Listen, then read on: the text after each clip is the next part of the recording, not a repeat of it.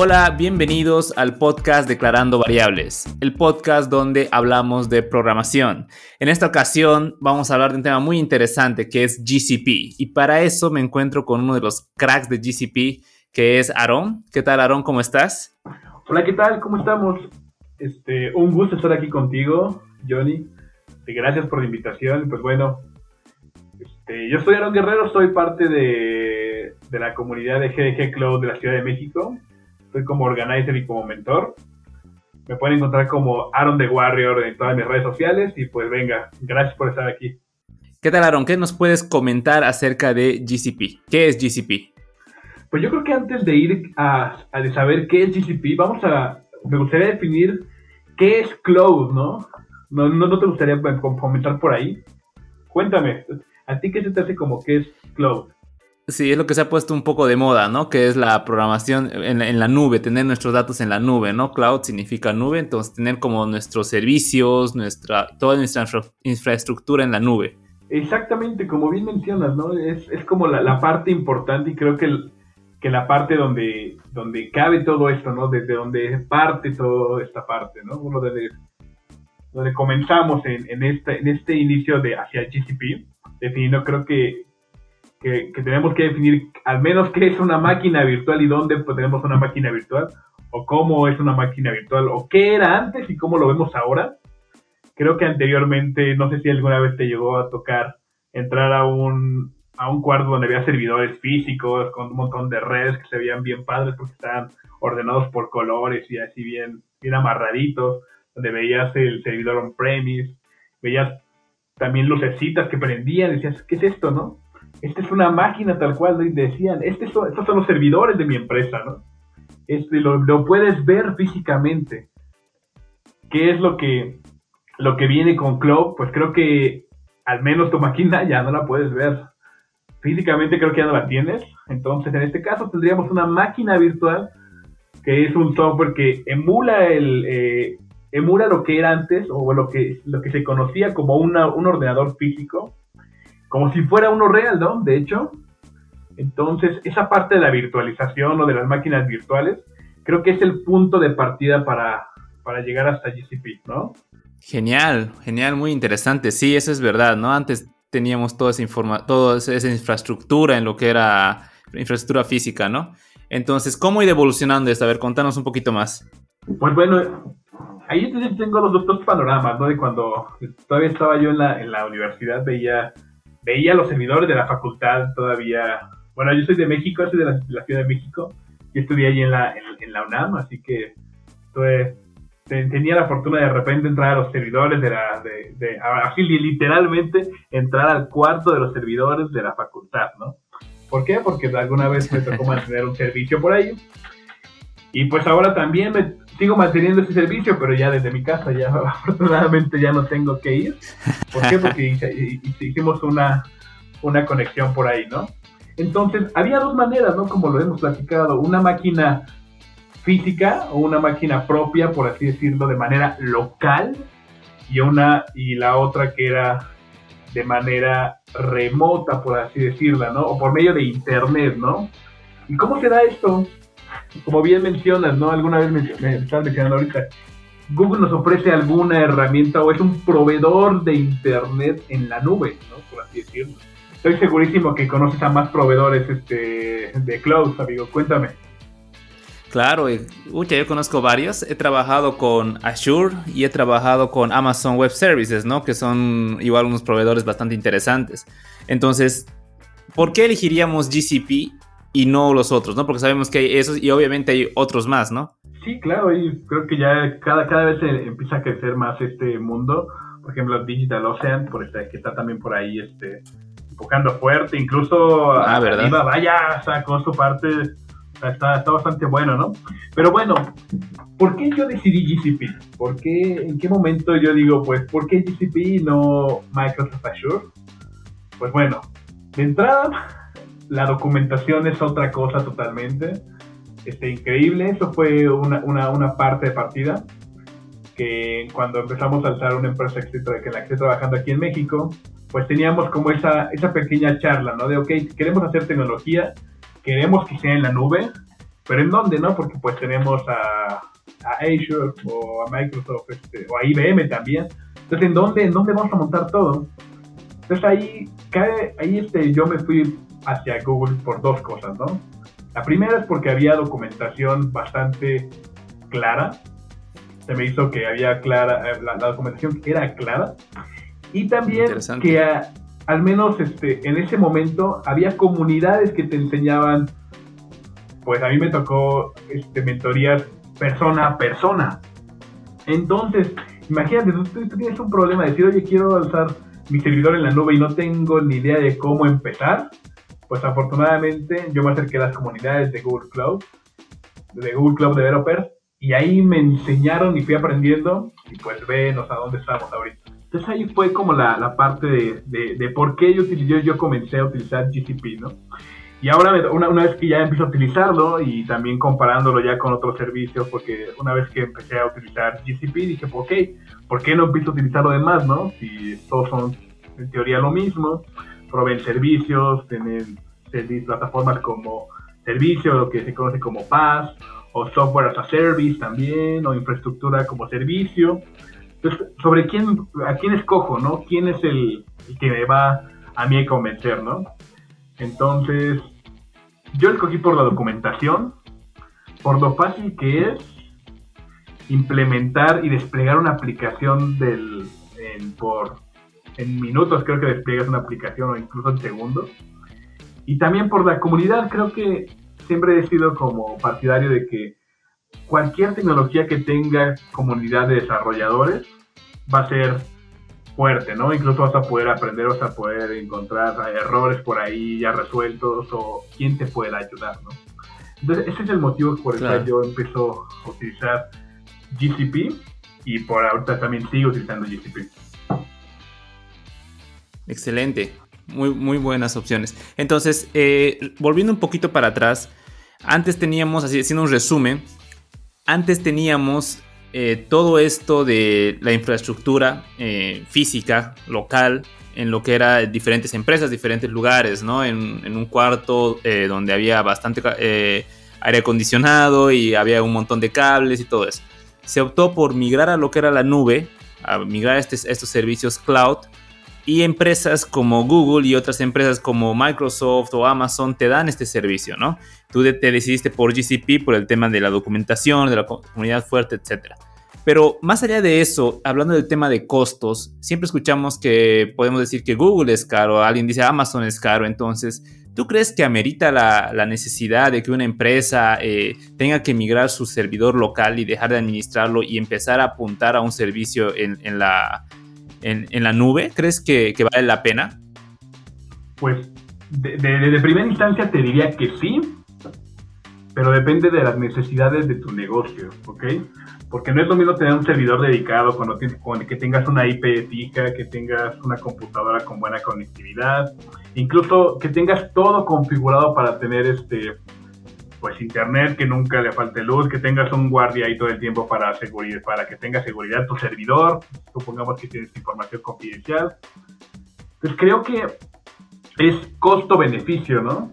¿Qué quieres hacer? Si quieres hacer algo súper rápido, quieres este, desplegar un, un, servicio, creo que te conviene hacerlo en la nube, ¿no? Lo haces rapidísimo, no tienes que preocuparte por infraestructura, porque la infraestructura ya está, ¿no? Tienes que, eso es costo-beneficio totalmente. He trabajado con, con, con, requerimientos que nos dicen, ¿sabes qué? Pues mira, somos una empresa que maneja datos delicados. Al menos este servicio va a ser on-premise. ¿Qué es on-premise? Que vas a tener tu servidor dedicado en un lado y tienes que conectarte con algo en la nube. Entonces ya se vuelve un sistema híbrido, por así decirlo, ¿no? Entonces, no, no creo que te puedas cambiar o de un lado o de otro, ¿no? Puedes estar totalmente manejando dos sistemas y donde tú escoges cuál es la flexibilidad que quieres, ¿no? ¿Quieres flexibilidad para estar haciendo integración continua con tus developers? ¿O quieres este, seguridad de la información y saber que al menos mi información esté en algún lado porque es información dedicada, ¿no? Como supongamos un banco, que la mayoría de, de bancos tienen sus servidores ahí en un lado que están súper protegidos, ¿no? Y fíjate que ya están haciendo como incluso la migración hacia cloud, ¿no? ¿Por qué? Porque ya, ya, ya tienen los estándares de seguridad bastante buenos. Pero yo creo que tengo un ejemplo por ahí, a ver si, a ver si te, te hace clic. A ver, a ver ¿qué, qué me dices, ¿no? Incluso podemos saber en qué momento o incluso claro. qué, qué, puedo, qué puedo aprovechar de la nube, ¿ok? Ahí te va. Supongamos que tú quieres comer pizza, ¿ok? ¿Se te antoja una pizza? Ok. De una pizza hawaiana, ¿no? Entonces, si tú... Aquí vamos a dividirlo en cuatro cosas, ¿no? Tenemos el servicio on-premise, el que es como servidor físico, ahorita vamos a mapearlo. Tenemos el servicio infraestructura como servicio, plataforma como servicio y al final tenemos software como servicio, ¿ok? Entonces supongamos que, que queremos comer una pizza, si yo voy a algo on-premise o físico, pues me tocaría comprar el queso, comprar la masa, tener el horno, calentar el horno, este, amasar la masa, tener redundante, ponerle en cocción, prender el gas, tomar y comérmela, ¿no? Me implica a mí hacer todas esas, cada una de esas funciones. O sea, yo necesito gestionar, pues tengo que ir a, al súper o al mercado a comprar todo lo necesario para comer una pizza, ¿ok? Eso sería como mapeado a un servidor on-premise o físico, por así decirlo. Si tenemos algo de infraestructura como servicio, ¿qué es infraestructura en este caso, en el ejemplo de la pizza? Pues bueno, la salsa de tomate, pues ya me la, va, me la va a vender alguien. También la pizza, también el queso. ¿ok? Entonces nada más ya lo voy a comprar a una sola persona, lo va a comprar eso. Sin embargo, pues yo tengo que prender. Tengo todavía que calentar la pizza en el horno, comprar una soda claro. y comerme esa pizza. Entonces, te fijas, ya, ya hay algo que, que me facilitó en vez de ir a comprar el tomate, la masa, el queso, pues ya una persona me, me, pro, me, me, prove, me, me, dio los, en este caso los servicios o los ingredientes, ¿no? Eso sería la infraestructura como servicio. Ahora, ¿cómo lo podemos mapear a una plataforma como servicio? Pues esa misma persona, aparte de que me da el, la salsa de tomate, el queso, la pizza, la él tiene un horno y la calienta y me la da. Ya es más fácil para mí comérmela. Entonces yo ya no tengo que, tengo que configurar nada o, en este caso crear algo, ¿no? Eso vendría siendo el equivalente a una plataforma como servicio, ¿no? O el famoso Platform as a Service. Y ya para finalizar el Software as a Service es que tú vayas a un restaurante y la pidas y te sientes en una mesita, tú no te preocupas de nada y te comes la pizza, ¿ok? Todo listo. Entonces dime en, en cuál quisieras estar tú, ¿no? Y depende de, de, las necesidades que tengas tú. Claro, claro, eso, eso, depende mucho, ¿no?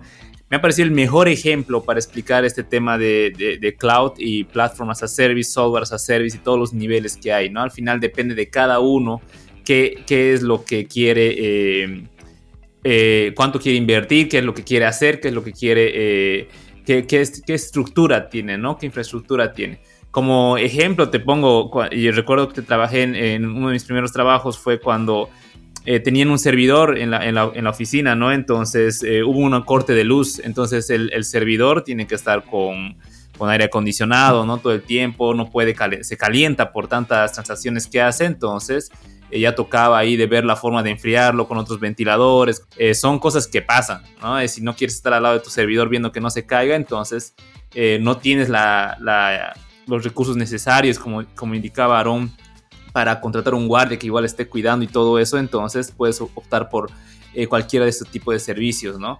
Entonces me ha parecido muy interesante, creo que es el mejor ejemplo que vamos a tener para, para el tema de cloud y, está muy bueno, buenísimo, buenísimo Aaron. Entonces, hablando ya un poquito más de, GCP como tal, ¿qué crees que es lo que podemos hacer? ¿Cuáles son las ventajas que nos trae GCP eh, para poder trabajar con esta plataforma? Claro que sí. Pues de entrada la, la, la, gran ventaja que yo le veo es la flexibilidad que nos da, ¿ok? Tenemos la flexibilidad de escoger qué servicio vamos a utilizar. No nos, no nos diga solamente vas a utilizar este servicio, ¿no? Tú escoges la necesidad que tú quieres. Otra, otra cosa que me, hace, me parece muy, muy importante es la escalabilidad que nos ofrece. ¿Qué es la escalabilidad? Simplemente me gusta mucho utilizar el ejemplo que, que, que, fue con Pokémon Go. Estoy segurísimo que aquí toda la audiencia al menos ha escuchado Pokémon Go. Entonces, pues Pokémon Go tenía un pronóstico de poner de cierto número de descargas y lo superó por miles de miles de miles, ¿no? Entonces, al estar hospedado en la nube, pudo proveer el servicio a todos esos usuarios extras que llegaron, ¿no? Se pudo escalar este, pues rapidísimo, se tuvo, tienes también alta disponibilidad. Hay también la parte que le llaman este, poder gestionar tus cuentas, decir, ¿sabes qué? Pues mis developers el equipo de frontend solamente puede utilizar esto, el equipo de backend solamente puede utilizar esto. Tengo el equipo de data scientist, pues mira, solamente vas a consultar la información. No tienes por qué tener acceso a los servidores físicos, a los servidores, porque tienes esa gestión, ¿no? Esa administración de la nube de permisos. También tienes la parte de seguridad, que es demasiado, que es muy importante, ya que pues eh, puedes eh, este, conectar tus servicios por el SSH, puedes conectarte a servicios por SSH, puedes hacer una autentificación mutua entre servicios para que tengas, por ejemplo, más, este, más seguridad. Puedes, Google te puede gestionar las claves de cifrado o tú puedes este, crearlas. Y algo muy importante, que esto no está limitado, por ejemplo, yo estoy aquí desde México. ¿Tú desde dónde, desde dónde estás, compañero? Desde Bolivia. Mira, tú estás desde Bolivia y estoy segurísimo que nos va a escuchar alguien por allá en España y entonces tenemos también parte de, localización, ¿no? Podemos tener, por ejemplo, un servicio, podemos tener réplicas a nivel del mundo, es decir, por ejemplo, nosotros, nosotros que estamos aquí en Latinoamérica, puede que tengamos un servicio en Los Ángeles y por ejemplo la persona que está en España que lo tenga ahí cerca de Londres, por así decirlo. Entonces no tendría que llegar desde España hasta el servidor de Los Ángeles ir rebotando by peer-to-peer y regresar otra vez hasta, hasta, España, ¿no? Nos da esa flexibilidad de, localización y también nos, da algo que, le, que se llama oblicuidad, que es la capacidad de estar presente en todas las partes al mismo tiempo. ¿Cómo, se, ¿Cómo es eso? Haciendo redundancia de servicios, teniendo, teniendo servicios este, multiregión, por así decirlo. ¿no? Tengo el mismo servicio en Los Ángeles, el mismo servicio en Sao Paulo para toda Sudamérica, también el mismo servicio en Sydney. Entonces, cada, dependiendo de dónde estás, va a ser el servidor que te, que te responda, ¿no? Entonces, este, este es como, como lo cool, ¿no? Lo, lo chévere que veo. Claro, y lo más interesante es que Google se va a encargar de esta infraestructura, ¿no? De acomodar todo, ver que todo, que todo esté en orden, que todos los servicios estén, estén arriba. Eh, solamente nos toca administrar, ¿no? Eso es igual lo, lo, interesante, lo importante. Exactamente. Y creo que hay algo que no mencioné, que tú solamente vas a pagar por lo que estás utilizando. ¿ok? No es de que, pues bueno, tú estás, vas a rentarme un servidor, tal, sí, pues yo te voy a cobrar, sin, no sé, 100, 100 pesos al mes, no 100 dólares al mes. Pero nada más tuve un request en ese, en ese mes, pues yo voy a pagar 100 pesos, ¿no? Entonces, en este caso, puedes tú configurarlo para decir, ¿sabes qué? Pues yo nada más voy a pagar por el request que hagas, ¿no? Entonces, ahí en vez de pagar cierta cantidad, pues tú pagas, solamente pagas por lo que usas y tus necesidades, tú vas a decir, ¿sabes qué? Necesito un servicio de almacenamiento, un servicio de, de hosting, tú pagas solamente por lo que estás utilizando. No hay como, como letras chiquitas o contratos así, este, por ahí extraño. Buenísimo. Entonces, eso es como muy importante, ¿no? Que, no se nos olvide. Buenísimo, buenísimo. Y algo igual que estuve viendo, eh, tienes una charla, ¿no? Bueno, para la gente que nos está escuchando, esta charla ya, va a pasar, que este es el 31 de, de julio, si, si mal no estoy, sí. Em, sobre procesamiento de formularios con inteligencia artificial, Python y GCP, ¿no? A ver, rápidamente explícanos sobre qué es esto, porque son como varias cosas que no esperarías verlas junto con GCP. Sí, claro, ¿no? De hecho, este, vamos a ver, este, en el momento que se está grabando este podcast, yo el día de mañana tengo, voy, voy a dar esta charla ¿Qué es lo que se va a ver en esta charla? Si tienen la oportunidad para no spoilearlos, vamos a ver cómo, si tienes algún formulario hecho a mano de alguna encuesta que hayas hecho, podemos, este, por medio de, un servicio, saber qué fue el texto, aunque esté, esté escrito a mano, que, es pasarlo a un JSON y poder manipularlo, ¿no? Entonces, este, eso lo puedes hacer a manita, puedes que crear, este, tener, no sé, mil formularios y entrenar tú un modelo de Machine Learning con esas mil encuestas que tú tuviste, tienes un performance por ahí. Esta es una, como, la, eh, como lo, old school o, lo que se hacía antes. O también puedes utilizar un servicio que se llama Document.io, que nos provee exactamente de eso. Decir, ¿sabes qué? Pues aquí te va la foto, o aquí te va el formulario de la foto que... No, ahí te va la foto del formulario que hice, y pues Google hace la magia, ¿no? Se ve como una caja negra, pero creo que hay que ver lo que hace atrás. atrás tiene, ya tiene un modelo preentrenado con millones de formularios que fueron hechos a mano en diferentes idiomas. Entonces ya, ya hay un servicio que nos da eso, ¿ok? Eso es lo que voy a ver el día de mañana. Pero ahí vienen varias cosas involucradas, como, como, bien, como bien lo mencionas, ¿no? De hecho, hay varios servicios por ahí que, nos ofrece GCP que si quieren ahorita, vemos cuáles son como los servicios. Y me gustaría hacer como una pequeña, como un, pequeño ejemplo de, de, bueno, como un pequeño recorrido de, de software hasta service, hasta infraestructura hasta service, ya con, con servicios de Google Cloud. ¿Qué te parece? Claro, claro. Está muy interesante, es increíble que se pueda hacer con GCP. Sí, de hecho, este, de hecho está bastante, bastante chévere. Yo lo vi por ahí en el, en el IO, me parece que lo vi en el IO ese, servicio. Y pues dije, tengo que investigar, tengo que ver cómo sirve. ¿Por qué? Porque yo en mi trabajo yo hago algo parecido, o hacemos algo parecido con algunas pólizas, pero pues eso nos, nos, este, nos ahorra la chamba bastante. Entonces, este, pues simplemente ahí me cayó como anillo al dedo, ¿no? Pero bueno, regresando otra vez un poquito a lo a, de a ¿cómo, un ejemplo o un servicio de Google que sea software as a service o plataforma as a service o infrastructure as a service. El software as a service estoy, estoy segurísimo que conocen a Drive, a G Suite. Entonces, ese vendría siendo como un ejemplo de software as a service, que es un software totalmente para que tú lo puedas utilizar como, como Drive, ¿no? Que es un lugar donde almacenas cosas, ¿no? ¿Ok? Ok. Ahora, Platform as a Service vendría siendo como Google Maps. O topamos a Google Maps. Ya. Que vendría siendo, pues, sé que es, un, que, es un, software, pero también puedo meterle mano. ¿Qué es meterle mano? Me puedo conectar a la aplicación, puedo bajar una ruta, puedo dibujar un polígono por ahí, entonces, este, pues, es un software, pero también puedes este, meterle mano, por así decirlo, ¿no? Y infraestructura como servicio, una máquina virtual, ¿no? Compute Engine o servicios de, de Machine Learning, ¿no? Que es totalmente, los fierros los administra Google y tú te metes a configurarlo, ¿no? Eso vendría siendo como la, como la ruta, por así decirlo. Ok, excelente.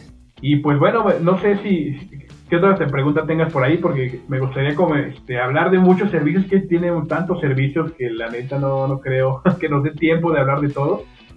Pero al menos de la parte importante o de la que llama la atención, me gustaría tocarnos. Cuéntame, ¿qué otra pregunta tienes por ahí? Eh, sí, creo que lo más importante ahorita hemos visto eh, bastantes temas que son, eh, la verdad creo que es la clave, no tenía pensado hablar de ello, pero creo que sí vale la pena entender eso antes de meterse a lo que es cloud, ¿no? Entonces, para ya ir entendiendo completamente todo, ¿dónde nos recomendarías aprender poco más de esto? ¿Dónde profundizar un poquito más sobre estos, estos temas?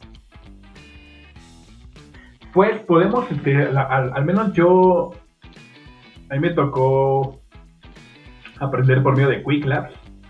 ¿Qué es Quick Labs? Quick Labs es una plataforma donde nos dan un, un, servicio, bueno, nos dan un proyecto, mejor dicho, de GCP donde puedes aprender acerca de todos los servicios que tienen, ¿no? Puedes aprender cómo crear máquinas virtuales, cómo crear un balanceador de cargas, una base de datos relacional, no relacional, analizar datos, crear modelos, este, conectarte con, no sé, Cloud to Speech para traducir texto, conectarte también este, a, no sé, a un servicio de, de cómputo como App Engine, con Kubernetes Engine, también con una GPU, por ahí también este, crear una Cloud Function, o sea, al menos yo con, yo recomiendo Quake Labs, ¿por qué? Porque lo, he usado bastante, te explican de una manera bien, te dan credenciales para que puedas, este, que puedas Excelente. probar y no tengas que no tengas que pagar por dicho servicio. Y te voy a contar una anécdota porque es épica de, de, de, de. A ver, a ver. Pasa esto. Pasa que, que, que, alguna vez este, estaba yo platicando con Pablo, este, Pablo Villanueva, y pues igual me, me, dio como, como chance de probar algunos créditos por ahí, no me dio créditos para QuickLab, y pues me dio permiso a un proyecto, de hecho. Entonces, ¿qué estaba haciendo yo en ese momento? Había salido un servicio de AutoML Tables.